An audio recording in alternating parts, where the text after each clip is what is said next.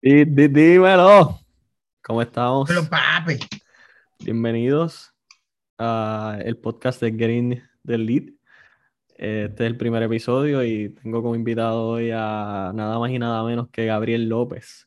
¿Cómo estamos, Gaby? Uy, gracias, gracias. Este, es mi nombre es Gabriel López. Gracias, Jonathan, por, por invitarme al podcast hoy. Este, nada, estamos felices y contentos. Seguimos, este, ya mismo se avecina la mejor liga de deportes de todo el mundo, la, la NBA, y estamos motivados ahí a, a meterle al fantasy, como todos los años. Estamos de acuerdo, estamos de acuerdo con eso. Yo también pienso que es la mejor liga y las vamos a disfrutar en cantidad. Eh, este episodio, pues siendo el primero, yo quiero hablar un poquito de, de qué se va a tratar este, esta propuesta. Eh, el, el, el, podcast oficial, oficial o, o eh, el podcast que vamos a estar haciendo semanalmente como parte del nuevo website, eh, también titulado Getting the Lead, en donde vamos a estar ofreciendo insights de fantasy basketball, eh, habla, haciendo análisis de baloncesto en general y adicional a eso hablando de todos los deportes. va a ser un foro para ahí depositar toda ahí la, la, pasión y la euforia que uno siente por, por el deporte, mayormente por el fantasy basket que es lo que a mí me gusta. Yo quise hacer esto porque pues llevo como ocho años jugando fantasy basket desde que estaba estudiando en, el colegio en Mayagüez y siempre pues yo hago mi research, me pongo a buscar los, los, jugadores que, que, que son válidos para el draft o qué waiver es prioridad o qué categorías son las que debo mejorar, whatever. Siempre estoy buscando este, constantemente mejorar mi equipo.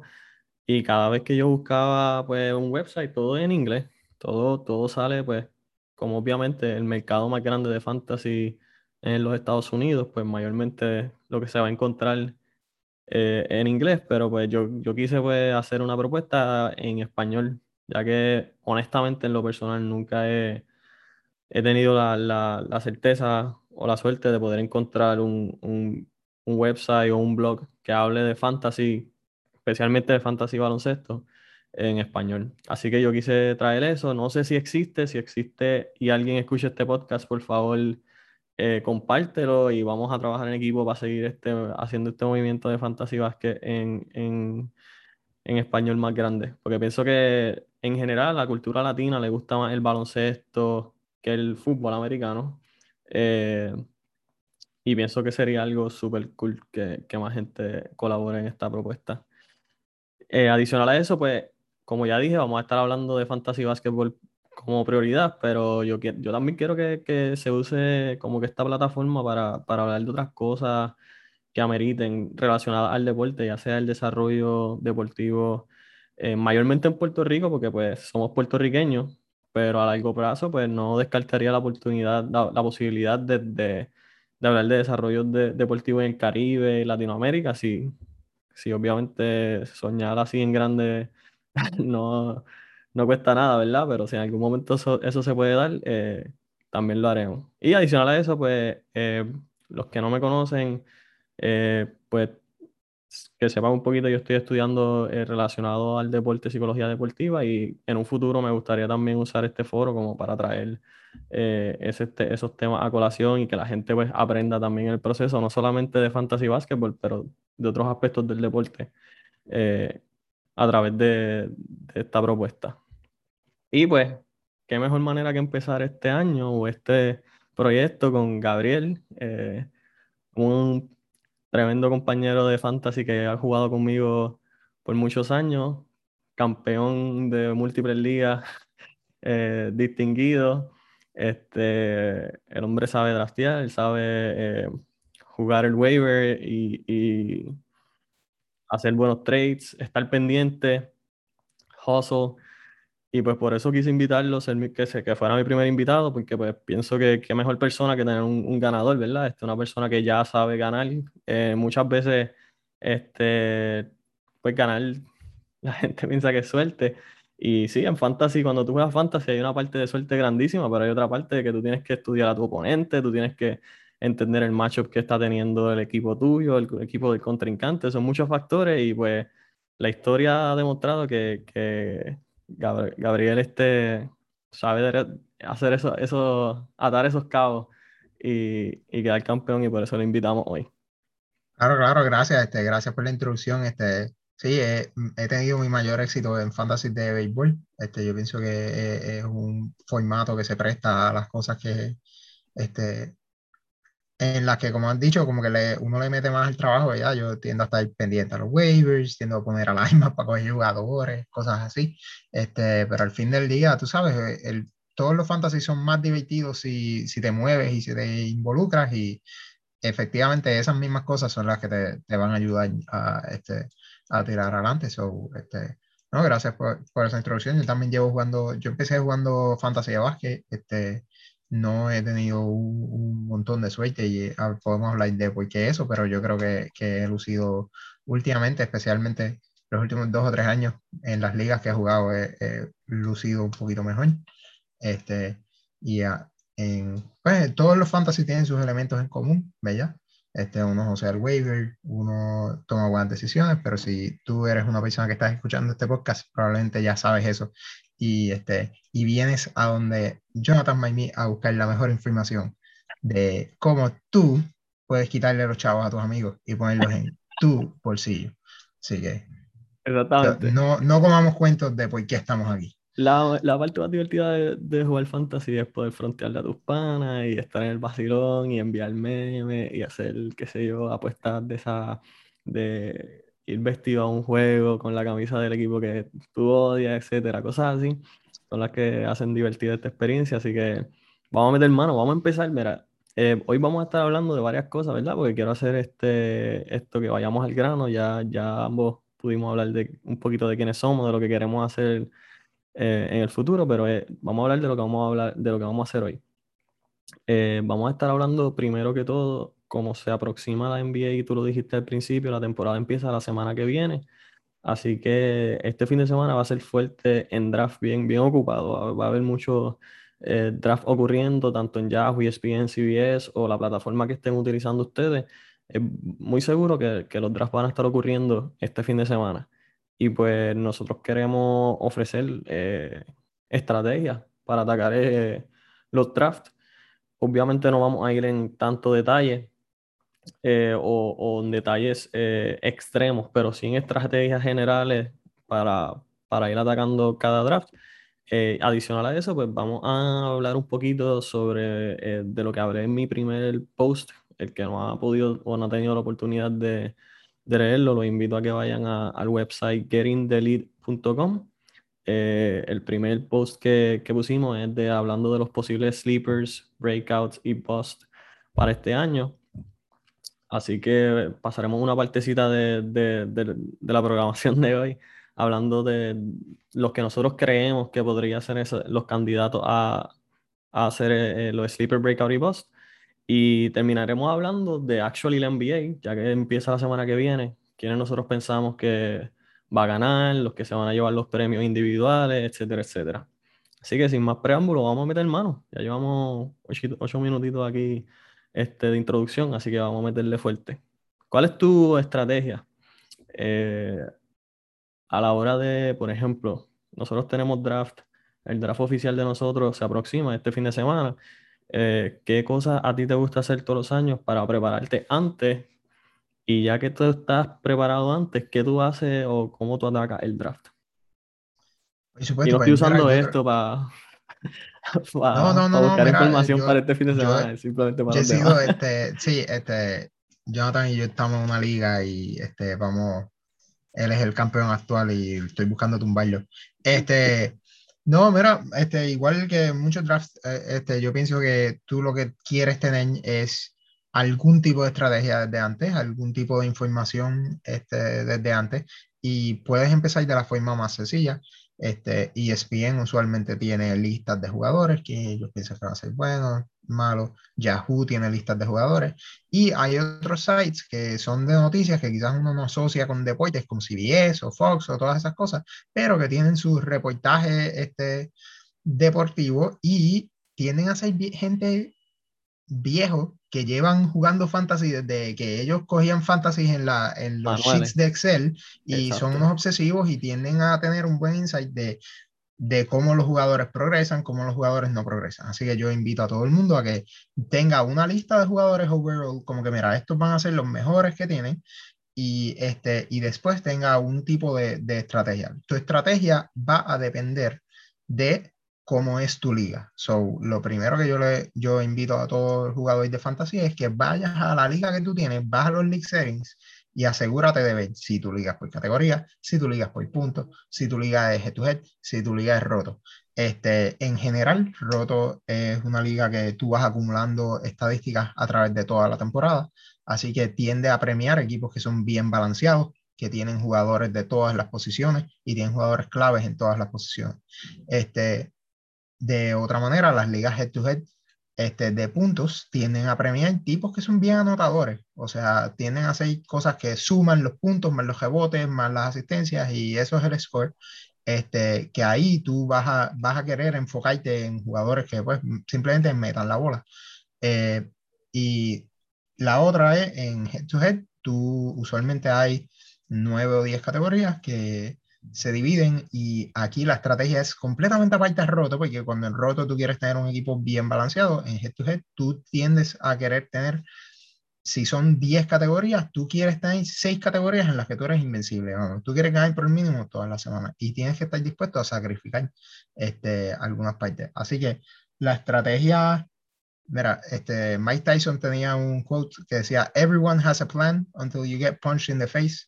Este, no se estresen demasiado con los drafts, vayan pensando como que, mira, maybe puedo coger este jugador, si cojo este jugador, ¿cuál sería mi próxima movida? Si tengo otro tipo de jugador, ¿cuál sería mi próxima movida?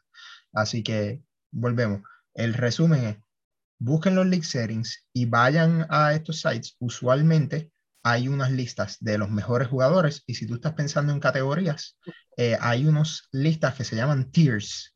Eh, eh, tiers como de, escalones, donde si tú estás buscando por categorías, usualmente te va a decir, estos son los mejores cinco gares, estos son los mejores cinco centros, estos son los mejores cinco power forward, y tú puedes ir armando tu equipo, si es por categorías que se relacionan más a posiciones, eh, junto con esos tiers. Y si te cogen el número uno de la lista, no te preocupes, que si estás buscando un guard, es el próximo de la lista y vas a tener el segundo mejor del tier. Exactamente. Eh, eso, eso es un, excelente resumen de más o menos cómo uno tiene que ir atacando el draft y algo, yo creo que de todo lo que, de lo que mencionaste que es muy importante, mi parte favorita es que no se estresen eh, al momento de, de, hacer el draft, porque es verdad, el draft puede sentar el precedente de que empiece la temporada con el mejor equipo posible, pero pues tú no vas a ganar la liga con el draft. Eso es algo que constantemente yo escucho en otros podcasts de, de otro este, fantasy. Eh, y es algo que eh, es bien real. Eh, año tras año, cuando yo miro mi equipo a final de temporada versus el que yo drafté, ya sea por trades o por, o por waiver, mi equipo, yo creo que termino con 3, 4, como muchos 5 jugadores que, que drafté sí es importante tener una fundación eh, fuerte, pero eh, como, como dijiste, como dijo Gabriel, lo más importante yo pienso que es buscar eh, herramientas. O sea, hay tantas, tantas herramientas ahora mismo disponibles. Yo recuerdo que cuando yo empecé a jugar hace ocho años, estaba ESPN y Yahoo. O por lo menos eso era lo que yo conseguía. Yo sé que probablemente había muchas cosas más, pero si acaso era ESPN, Yahoo y CBS, que tal vez este siempre estaba haciendo sus cositas. Ahora tú googleas como que Fantasy eh, Basketball Draft Strategies y te va a salir un, montón de, de, opciones de las que tú puedes conseguir. Eh, idealmente, la semana antes yo lo que trato de hacer es buscar eh, rankings, como tú dijiste, de tiers, porque eso me va a ayudar mucho a identificar los jugadores, cómo se ven escalonados, qué diferencia tienen los diferentes rankings, en qué se, se asemejan. Y adicional a eso, a mí lo que me gusta hacer, y por eso hice yo creo que mi primer segmento en cuanto a sleepers, breakouts y post, es que año tras año el draft, la persona que gana el draft no siempre es la persona que draftió el jugador, qué sé yo, los mejores, como te digo, el mejor jugador eh, disponible. Muchas veces eh, yo, yo considero que cuando uno gana draft es cuando uno logra conseguir jugadores que son dos, tres rondas eh, adelantadas o atrasadas o sea, atrasadas, quise decir. Yo me recuerdo que hace como dos años, por ejemplo, este Yusuf Nurkic lo draftearon súper tarde en el draft y vino a hacer, vino, vino a matar ese, ese año. Así que mi recomendación es que trates de buscar esos jugadores que tú sabes que te pueden dar el edge. Y, diciendo esa palabra, eso es todo lo que yo quisiera pues, ofrecer eh, con, con, ¿me entiendes? Con este podcast y con, el, con la página, es que al momento de tú jugar fantasy, eh, fantasy basketball o hasta otro fantasy fútbol, fantasy baseball, lo que te distingue a ti de los demás es ese edge que tú puedas conseguir en información, ya sea de estadística, ya sea porque tú estás viendo que un jugador va a tener oportunidad. Eh, mi recomendación desde hoy les digo, si no tienen Twitter, abran una cuenta de Twitter. Si tienen Twitter, vayan y denle follow a las páginas de fantasy basketball, pero especialmente mi recomendación mayor es a Adrian Wojnarowski y a Sham no sé cómo pronunciar su nombre, creo que es Sharanaya, eh, este, le das follow a esos dos y tú le vas a dar a donde dice alert y que te dé alerta en tu celular cada vez que esa gente postea algo. Les digo, eso es lo que me ha salvado a mí la vida muchas veces, porque por alguna extraña razón esa gente tiene un pacto con, con, con los insights de, de, los jugadores y del NBA y de los coaches, y ellos dicen la noticia antes que todo el mundo. Eso llega antes que, que Bleacher Report, eso llega antes de cualquier app que tú tengas de noticias deportivas, lo primero que te va a llegar a ti es la noticia de Wooch y de Sham. Si ellos lo dicen, es verdad también. Si hay otros rumores de trades o de lesión que diga otra página o otro periodista, tú lo vas a tomar con pinzas. Si lo dicen esos dos señores, tú se lo vas a creer porque el, nivel de confidencialidad, de, confianza que tienen esa gente es súper grande y son los reporteros más importantes en el baloncesto. Tú puedes seguir otros reporteros porque yo lo hago, pero personalmente mi recomendación es que le follow y, prendas las alertas en Twitter de esos dos periodistas porque te va a dar la ventaja cuando, por ejemplo, yo recuerdo hace dos años, eh, creo que fue Busevich, se lastimó, cuando estaba todavía en los Magics y yo fui corriendo y del waiver y agarré a Billombo, que yo sabía que era el próximo. Yo iba último en blocks y terminé en dos semanas, eso era una liga roto y como en dos semanas que estuvo lesionado, pude eh, recuperar lo que, lo que no tenía en blocks. So, esas son las cosas que, vuelvo y les digo, sí, fantasy es un poquito de suerte, es un poquito de estrategia, pero mayormente si tú tienes el hecho sobre tus jugadores en conocimiento, tú usualmente vas a llevar la victoria.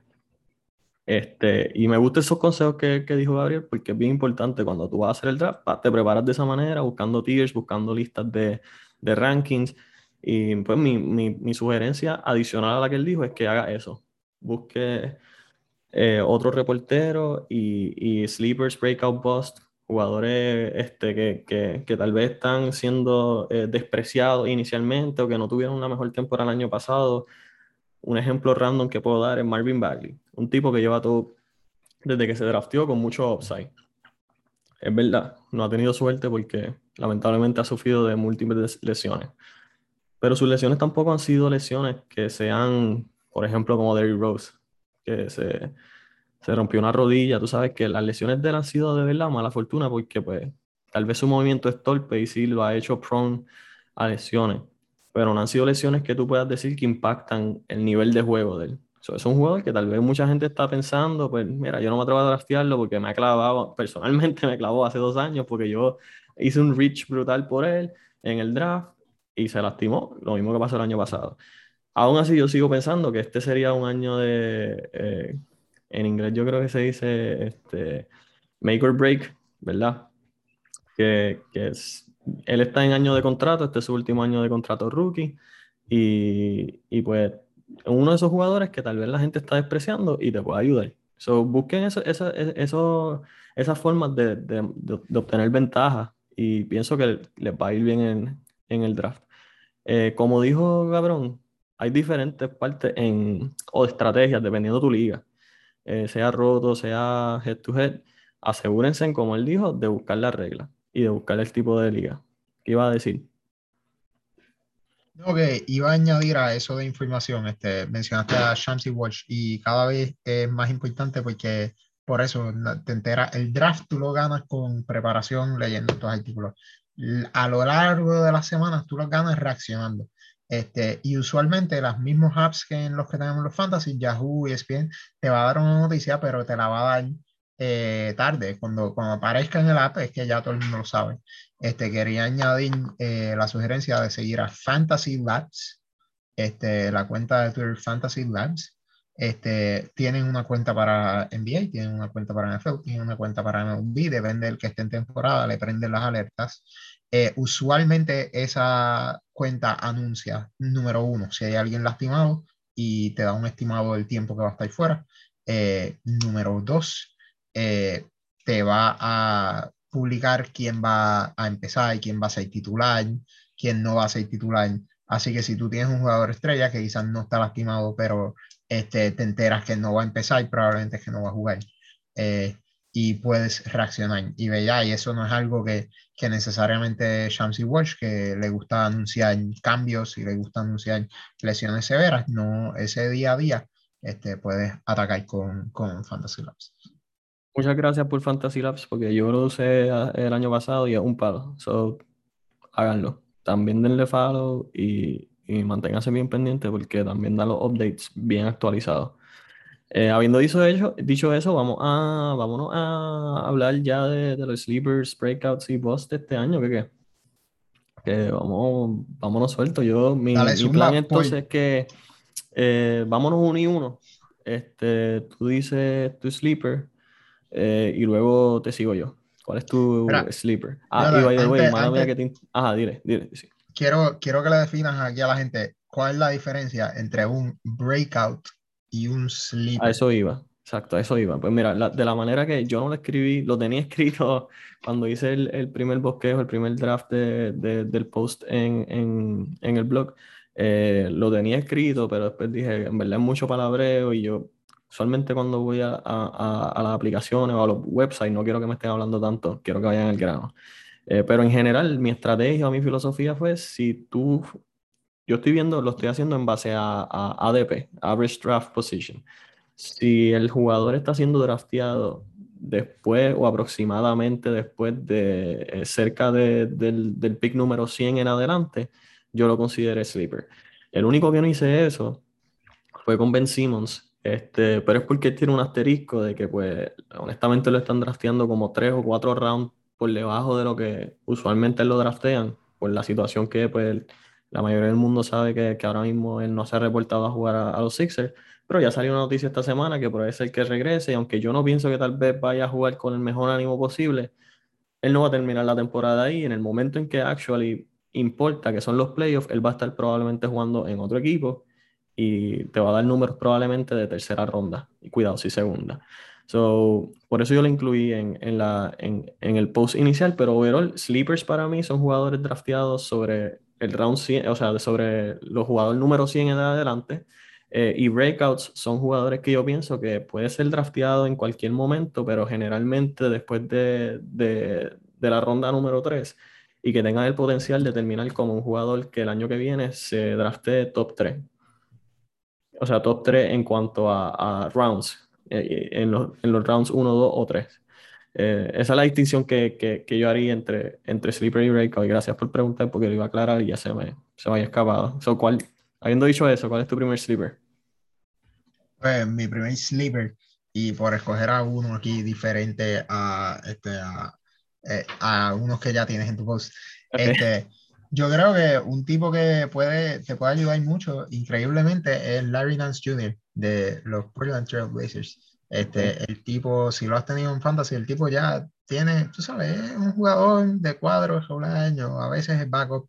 Este, ha pasado por varios equipos, estaba en los Lakers, estaba en Cleveland, ahora mismo está en Portland, pero eh, en Portland está solo, bueno, y el único, el único, eh, o sea, está Damian Lillard, eh, está Larry Nance, y eso suena como un desastre para un equipo, pero un equipo NBA tiene 100 posiciones por juego y alguien las tiene que tirar. Este, usualmente la ofensiva de Portland corre a través de Damian Lillard 1, Damian Lillard 2, Damian Lillard 3. Este, sí, McCollum 4. tira la bola, eh, pero sí, McCollum 4. Eh, pero alguien tiene que tirarla abajo del palo y Yusuf Nurkic usualmente está bien lastimado. Este, yo creo que Larry Nance, o sea, no te estoy diciendo que te, el tipo va a dar 15 y 10 todas las noches, pero yo creo que es alguien que puede overperform eh, que va a estar en el waiver ahí la primera semana o que lo puedes coger en el final del draft, que puede salir como alguien sólido, eh, es alguien que, que, va a tener más oportunidad. El año pasado perdió bastante tiempo a lesión, eso es algo que tú tienes que, que mirar con cuidado, pero eh, también está un equipo que la gente que está ahí frente y atrás del se tienden a lesionar mucho, así que yo creo que tiene la oportunidad eh, de tener el volumen.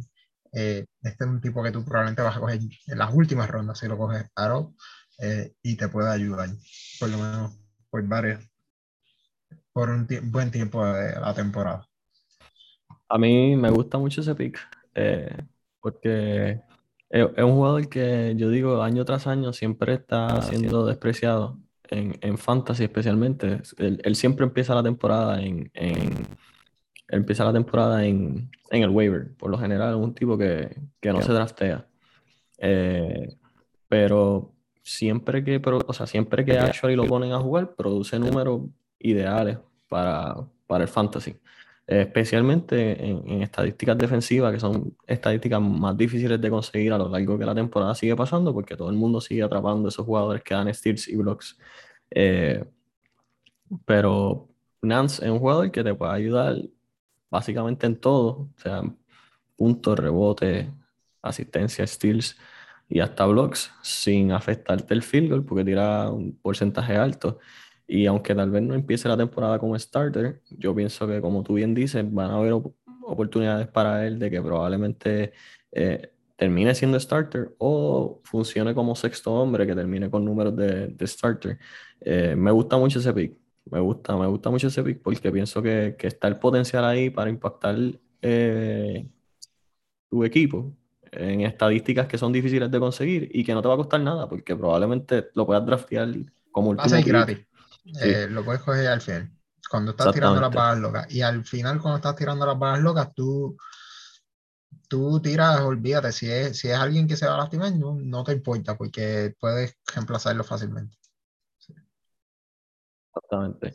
Bueno, pues mira, mi, mi, yo nombré varios en, en el blog, ¿verdad? Pero el más que a mí me está gustando este año eh, Nickel Alexander Walker. Yo lo tenía, ese era el primero en mi lista y después este, vi que lo tenías en el blog, solo taché. Ah, pues, pues no, es, que, es que es un buen sleeper porque pues se está yendo ahí borderline en la ronda 10, este, pick 116 aproximadamente, eh, pero yo no sé si tal vez baje un poquito más en estos días, que, que por lo que he visto ha habido un poquito más de hype con él, pero definitivamente es un jugador bien intrigante. El año pasado eh, la segunda mitad de temporada, él explotó y jugó muy bien, especialmente en el momento en que Bledsoe y, y Lonzo, eh, perdón, Lamelo, no, Lonzo, Lonzo, eh, en el momento en que Bledsoe y Lonzo estuvieron fuera, este jugador estuvo promediando 19 puntos, con 5 rebotes, 3 asistencias, un steal, punto .7 block. es un jugador bien versátil. Eh, ya hace dos años nosotros vimos que Chai Alexander también de, Oklahoma tuvo un, un, desempeño similar, este, que, estuvo en, en, los Clippers y se vio un poquito ese potencial, por eso Oklahoma decidió este, eh, cuando hicieron el trade de Paul George, eh, traerlo a él como, como técnicamente la pieza fundamental de, de, de vuelta porque fue un jugador bien versátil, largo, que pues crea un mismatch en su posición. Y yo pienso que con la oportunidad de juego que va a tener eh, Alexander Walker este año y, y el upside eh, físico que, que tiene, eh, puede literalmente pues, ser un jugador de quinta ronda, sexta ronda el año que viene, que está drafteando cuatro o cinco picks, cuatro o cinco rondas por, por debajo. Y a mí lo más que me gusta es que no afecta el field goal, que es una de las cosas que muchas veces cuando uno quiere buscar jugadores del waiver o buscar jugadores así que, que, que sean sleepers, eh, muchas veces terminan impactándote los, de las categorías de porcentaje. Él no tira, o por lo menos no tiró un porcentaje de free throw este óptimo, 61% el año pasado, pero yo pienso que eso podría mejorar este año. Si tira un 73, un 75, como el bajo volumen que tal vez tiene no te va a afectar tanto, pero con un 45, 47% de field goal eh, y el tiempo de juego, volvimos a lo mismo, ya no está Bledsoe, ya no está eh, Alonso, sí trajeron a Graham y sí trajeron este a, ¿cómo es que se llama el jugador de, estaba en, en los Bulls el año pasado?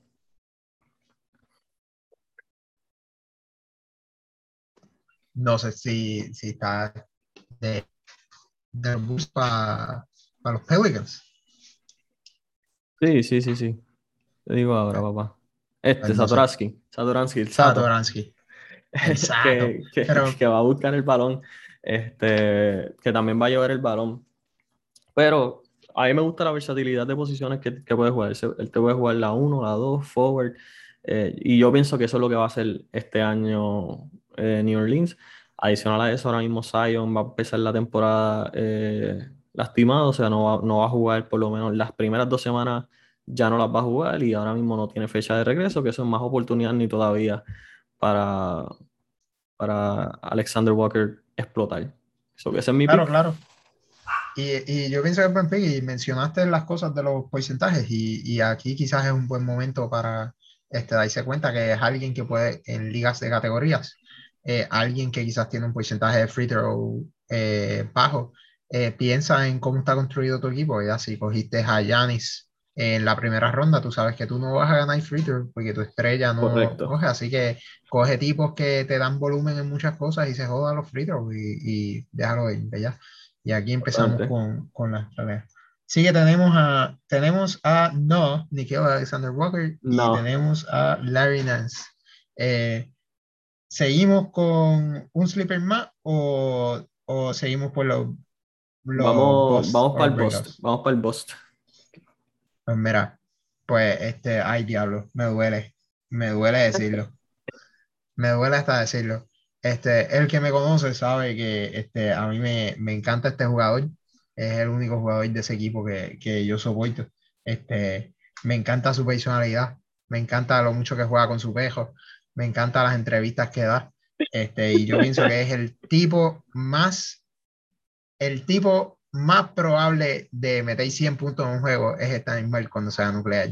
Pero Clay Thompson se partió una pierna hace dos años y se partió la otra pierna el año pasado. Y yo creo que nosotros todos estamos bien contentos y vamos a pensar que este tipo, esta es la otra estrella. Cuando llega a Golden State, Steph todavía la tiene. Entre Steph y Clay van a partir. Eh, yo lo evitaría por las primeras, qué sé yo, seis ondas casi. Eh, este, yo pienso que es un tipo que, que siempre sus porcentajes van a estar por los cielos este, va a tener la oportunidad de meter la bola, pero si no puede jugar, eh, tenemos un problema y hemos visto que esto es un equipo, esto es un, un management de, de, los, de los Golden State Warriors que les gusta proteger sus inversiones. El año pasado este, los descansaban a Curry, estando, estando siendo su único su único respirar, tú sabes, y cuando al fin le dieron agenda suelta al final, ese equipo se metió hasta en playoff. Este, Así que yo con dolor en el alma, yo evitaría a Clay Thompson casi a toda costa. Yo creo que todos tenemos una visión del que él es una superestrella y eso es cierto en lo que te da en la vida real, pero quizás no necesariamente es lo que te va a dar en el fantasy. Interesante, interesante ese pick. No me lo esperaba, honestamente. Eh, y de hecho no me lo esperaba porque más adelante una de mis proyecciones este, va a depender mucho de cómo él venga. Y aunque pienso que tienes razón eh, en respecto a, dependiendo en, en, qué etapa del draft tú lo selecciones, ¿verdad? Eh, ah, no, claro, si te lo llevaste en la octava jornada, papi, paitiste. No, yo pienso que más lejos, yo pienso que, que, él debe esperar un poquito más, pero yo estoy seguro que no va a llegar. Eh, yo estoy seguro que no va a llegar. La octava ronda es un valor fair, pero yo lo draftearía por lo menos hasta la 10 o la 11. pero interesante. Eh, mira, yo tengo tres eh, busts en el website y voy a mencionar un cuarto que no lo puse. Eh, mis tres busts serían Kyrie Irving, Andrew Drummond y Sigma McCollum.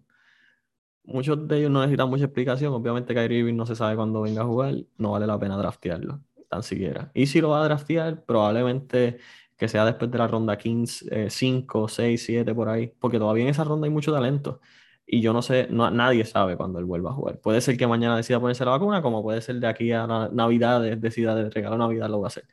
Drummond, eh, pues ya todos vimos el año pasado cómo él funciona cuando él no es la pieza principal eh, en un equipo. Él va a estar detrás de Embiid, sí, Embiid se lesiona, todos lo sabemos, pero pues él no sabe jugar con otro centro, porque el año pasado con Anthony Davis no dio pie con bola, eso dudó mucho que eso cambie este año con Embiid si en algún momento deciden ponerlo a jugar juntos y cuando Embiid se lesione sí va a ayudar, pero pienso que la cantidad de ayuda que te puede ofrecer no es lo que vale ahora mismo draftearlo en la ronda número 8. Y Drummond es un tipo que es el opuesto de lo que dijimos de Clay Thompson. de Clay Thompson dijimos, el, tipo siempre va a estar en cancha hongado, lo vemos como una estrella. Drummond es el opuesto, Drummond es una estrella de fantasy. Cuando el tipo está en la cancha, el va a coger rebotes y va a seis puntos. El problema es que como en vida real, eh, su defensa es mala, maybe da blocks, pero deja que mucha gente le pase por el lado. Los coaches tienden a, tú sabes, sacarlo para allá afuera por cinco juegos, diez juegos, veis cómo le va y ya es el tercer equipo que en momentos claves dicen, yo no puedo tener a ese tipo en cancha. Así que tienes que, tienes que pensar que el tipo es un monstruo en los minutos que está en cancha, pero puede ser que simplemente no sale de esa oportunidad. Correcto. Entonces, si McCollum simplemente yo lo tengo en esta lista porque pienso que en el momento que se está drafteando, que es al final de la ronda 4, a principio de la ronda 5, no necesariamente pienso que está mal para él, porque era un caballote. Todo el mundo sabe que es un scorer de primera, pero pienso que se está drafteando en su prime. Eh, ya yo no pienso que él pueda jugar mejor de lo que jugó, no pienso que pueda jugar mejor de lo que ahora mismo está siendo drafteado. So, pienso que el downside es mayor que el upside con él. Eh, so, en verdad, no, no me gusta mucho ese pick. El, el bust que tengo adicional, que no está en el, en el blog, es uno raro, porque el año pasado yo estaba loco por draftear a este jugador y de hecho este, en las ligas que, que participé en donde no lo pude draftear, busqué la manera de, hacer trades por él, eh, pero viendo cómo funcionó el año pasado, eh, pienso que Chris Boucher es un bust este año. Y, y es un pick Boucher, probablemente... no, Boucher, lo, no es que se pronuncia. Boucher, ah, Boucher, Chris, Chris Boucher. Chris Boucher. Eh, pues, pues eh, eh, ese jugador a mí, a mí me encantaba el año pasado, porque pienso que es un unicornio, ¿tú me entiendes? Es un jugador atlético, algo. A mí me gusta cómo los Raptors siempre desarrollan sus jóvenes, su talento joven. Y, y pensé que en verdad, eh, pues él podría ser el próximo jugador tipo Siakam, que ellos podrían sacar de su, de su, de su finca o whatever, de su, de su programa de desarrollo que, que hicieron impacto viendo cómo el coach lo usó el año pasado, eh, la inconsistencia en los minutos, la poca confianza que le dio, eh, y yo viéndolo jugar, entiendo por qué. Él, comete muchos errores tontos, es un jugador que, pues, aunque tiene mucho talento físico, no necesariamente tiene el IQ eh, más alto baloncerístico. Y, y, eso pues afecta, como estaba hablando de Drummond, yo pienso que afecta lo mismo con, con Chris.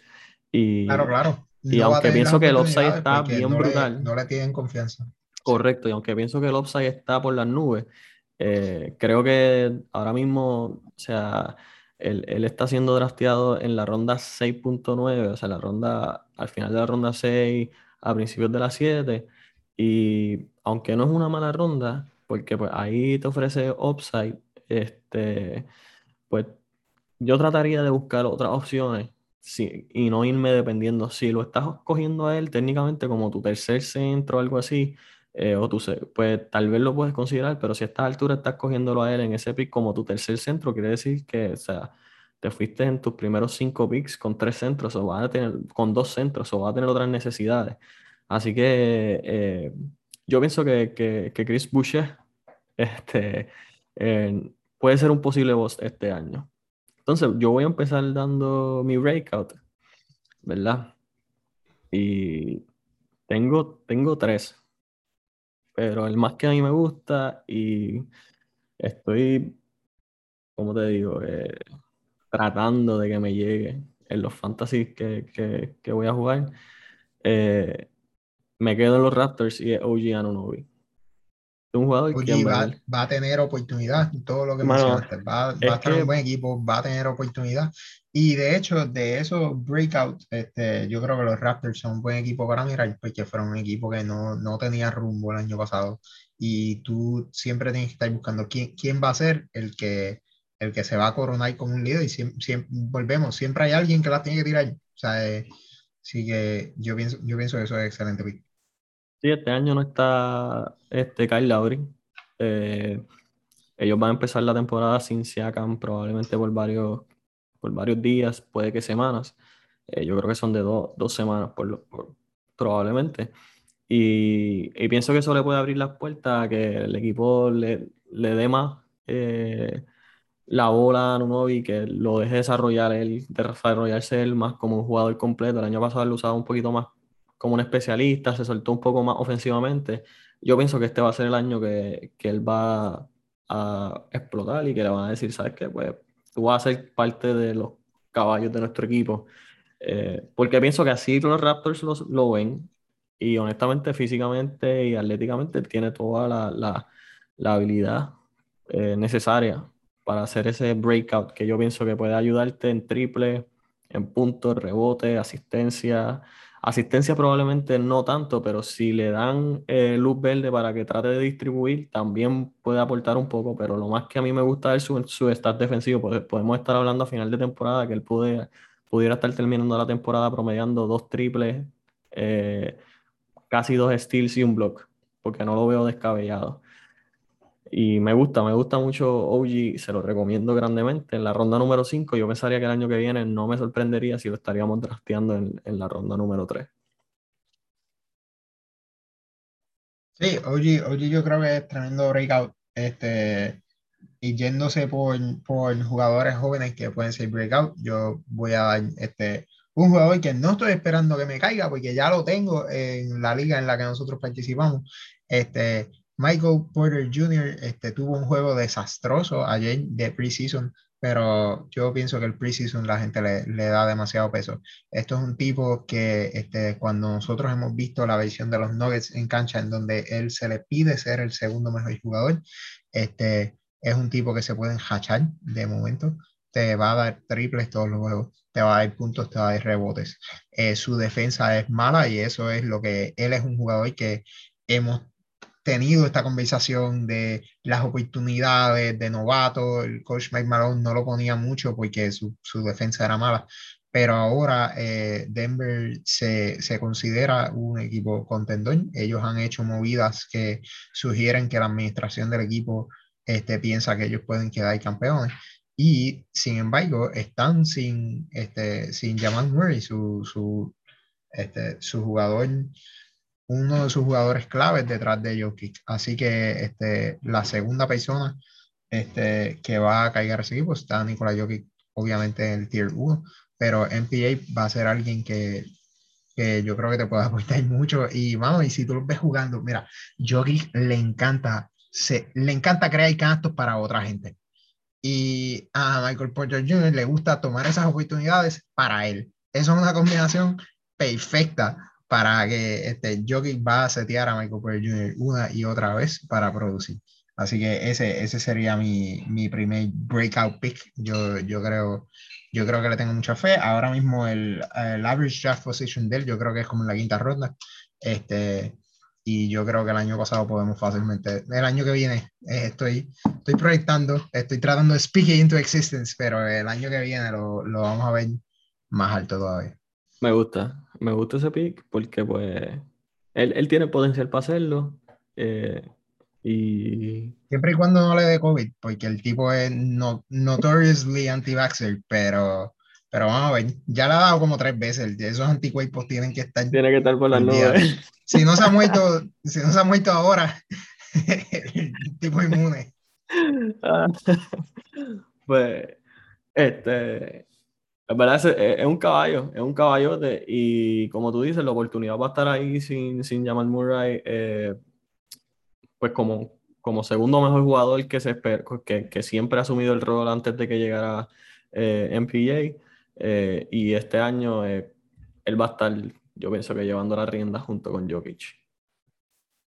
Entonces, vamos a, vamos a hablar un poquito de lo que se espera este año. Eh, ya estamos llegando a la recta final del programa. Rapidito. Quiero que me digas quiénes tú crees que van a ser el rookie del año, el jugador de mayor progreso, eh, el coach del año, el MVP y los dos equipos que van a llegar a la final.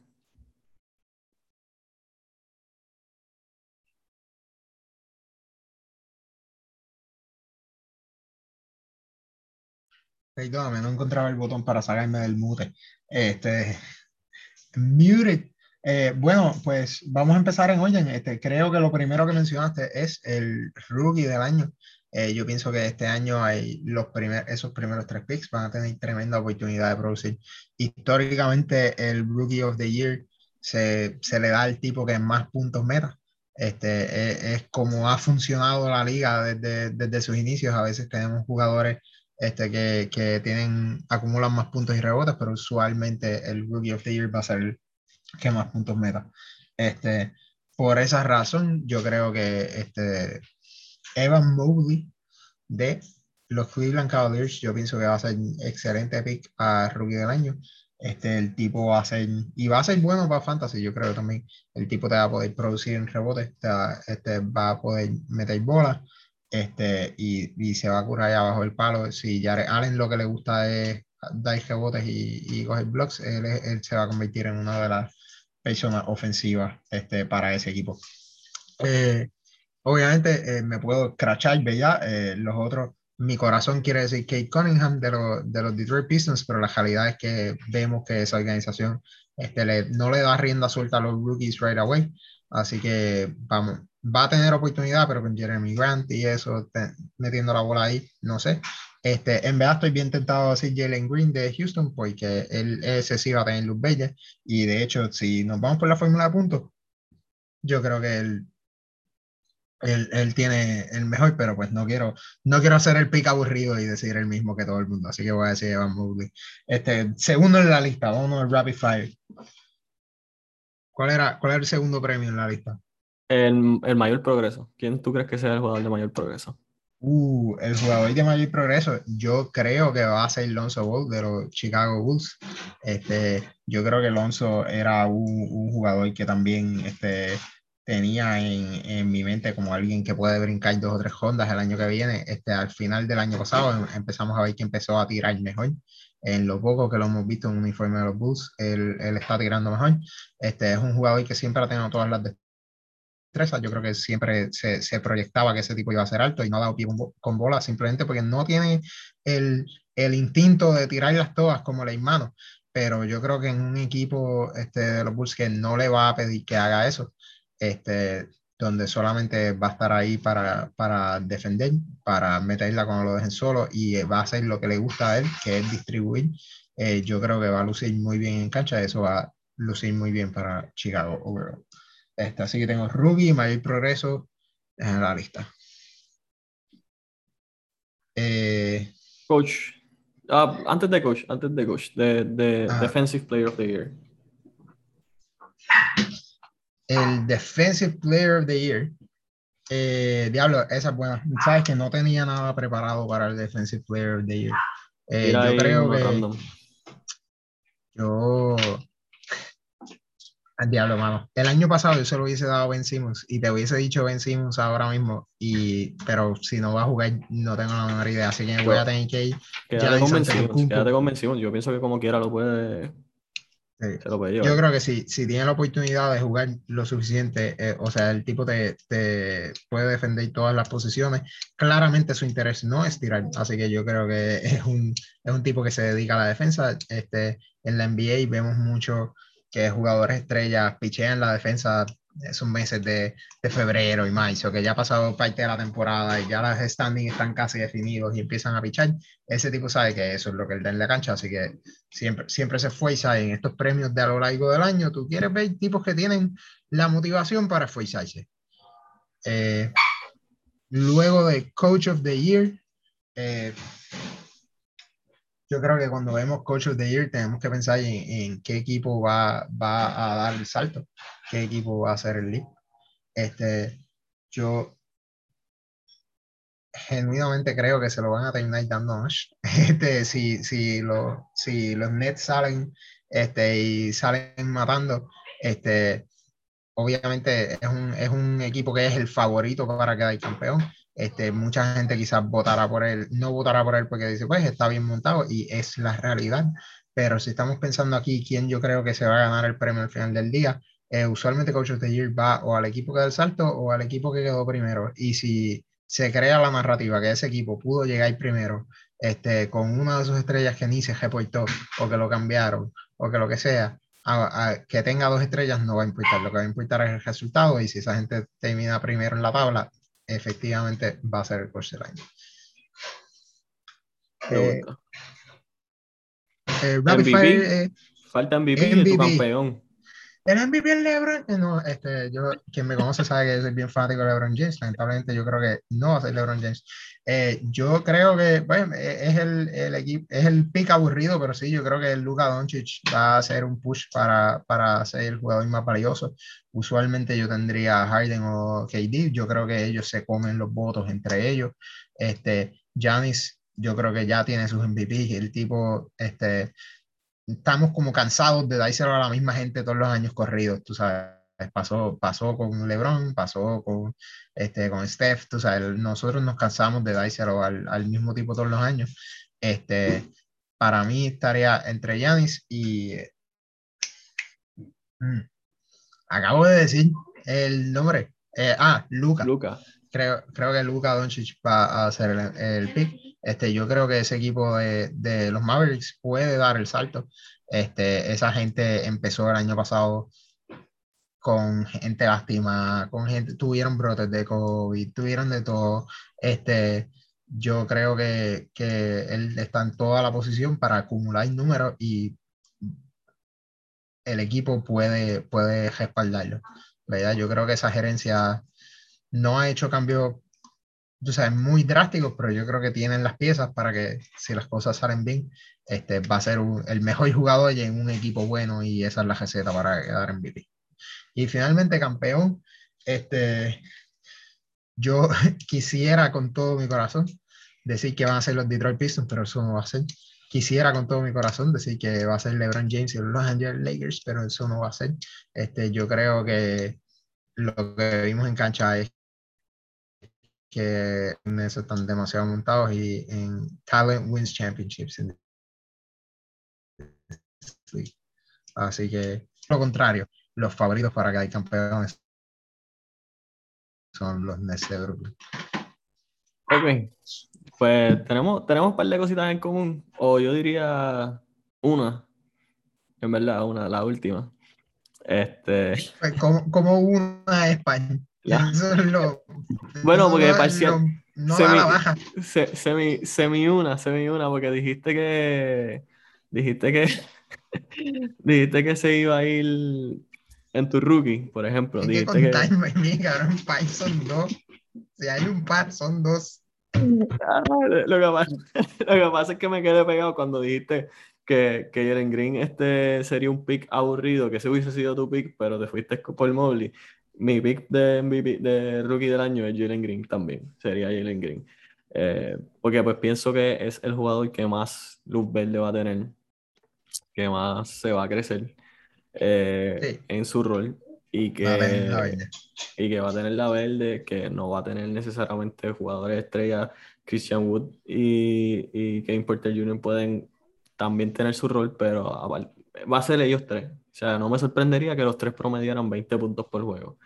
Eh, pienso que, que Jalen Green va a ser el, el, rookie del año. El jugador de mayor progreso eh, me costó trabajo, porque pues como ya mencioné, OG es uno de los jugadores que más me gustaría que se lo ganaran. Eh, y aunque quisiera dejarme por el OG, eh, me voy a ir con, con DeJounte.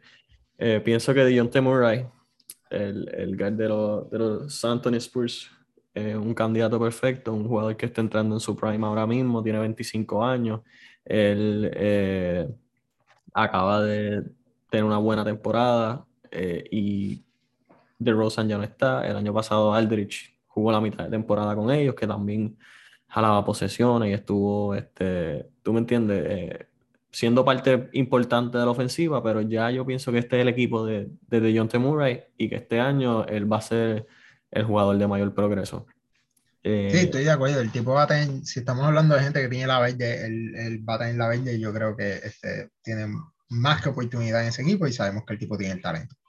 correcto. El jugador defensa del año, yo se lo daría, yo creo que se lo va a ganar Anthony Davis.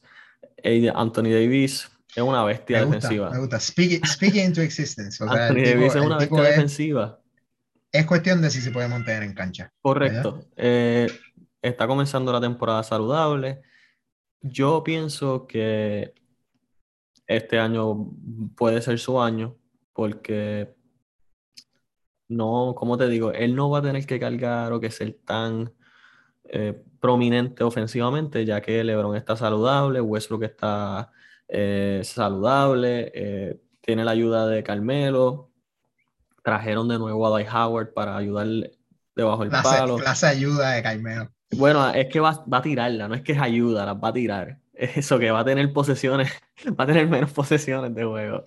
Eh, pero pienso que sí, que, que el jugador defensivo del año sería Anthony Davis, porque en verdad cuando está en cancha, yo pienso que no hay nadie mejor defensivamente que él. Mi coach Estoy de acuerdo en el talento, pero lo- los premios no necesariamente caen en el talento. ¿Cuál es el coach? eh, mi coach del año estaba entre varios, eh, incluyendo Denver. Pienso que el coach de Charlotte, si lleva al equipo a los playoffs, eh, o sea, si, si, si terminan en- en- como top Esa es 4, buena si hacen el brinco. por- Esa porque gente tienen, son tienen un buen roster, incluso considera el coach de los Bulls con este equipo ahora remodelado, con, con un chorro de, de jugadores buenos. Pero me voy con, con Quinn Snyder. A mí siempre me ha gustado como él coachea, es un jugador que con, con mentalidad defensiva. El año pasado lo- lo- los Utah lucieron súper brutal, como hasta después de, de mitad de temporada, como que le bajaron un poco, pero llegó un momento que era el mejor equipo, fue uno de los equipos más calientes, cogieron una racha bien, bien fuerte y se esperaba que fuera un equipo contendor. Yo no creo todavía que sea un equipo contendor. Eh, no, Yo creo, yo creo que mucho importante, si no se lo ganó el año pasado, que llegaron primero Ujú. y lucieron así de bien, este, yo no, honestamente no sé si ese equipo va, va a mejorar. Este, y se me hace difícil cuando vayan a otra. Y el coach del año es este tipo, porque whatever, y dicen, ok, pero el año pasado eran. Pues yo, yo pienso que primero, tiene break por ¿sabes? eso mismo. Está el argumento de que no se lo dieron el año pasado, número uno. Y número dos, es uno de los pocos equipos que no, no eh, desajustaron mucho su roster. Ellos literalmente lo que hicieron fue mantener su, su, su core. Y el core de ellos lució bien el año pasado. Él ya conoce a sus jugadores, sus jugadores confían en él, ya han jugado bien bajo su, su, su mandato. So, yo pienso que Quinn Snyder es un, es un posible eh, candidato para mí, el, el, el, el, más fuerte este año. Jugador más valioso, eh, había escrito James Harden, pero me voy por un jugador que yo pienso que ha sido el jugador más valioso en la liga por muchos años. Lo que pasa es que, pues, como se lastimaron los jugadores a su alrededor, no ha podido, incluyéndolo a él, eh, no le han podido dar el premio porque mucho valor en ese premio se le da a la cantidad de wins en tu equipo y lamentablemente no han tenido wins, pero yo pienso que Stephen Curry este año se vuelve a coronar como el jugador más valioso del NBA. Eh, con Klay Thompson de vuelta y, y, el- y- y un equipo completo eh, saludable, eh, los Warriors van a hacer playoffs, los Warriors van a llegar a las finales de los playoffs, se van a encontrar contra Brook- Brooklyn, pero lamentablemente van a caer en contra de Brooklyn. Eh, Otra, esa, esa predicción me gusta. Ahí, ahí, yo me siento que los Warriors se han convertido en este equipo que tú o los ves ganando, porque tú dices, mano, esta gente son campeones y están añadiendo jugadores buenos, o piensas, esta gente va a ser un desastre, están lastimados, Ujú. están viejos. De ella que me, me gusta la predicción, pues es, eh, tiene, este, aquí tenemos que introducir el Guaya Potential. el Guay, Este, tiene el mayor potencial a, a la guayación o La guayación. potencial a, término, término un término científico sobre este sobre cuán precisas pueden ser ciertas predicciones. Pues esas son nuestras predicciones. Eh, ya con esto, yo pienso que le podemos dar conclusión a, Vamos a dejar a este, a este programa. Ya llevamos casi una hora, segundos de, de cumplir la hora. so, hemos hablado ya aquí lo suficiente.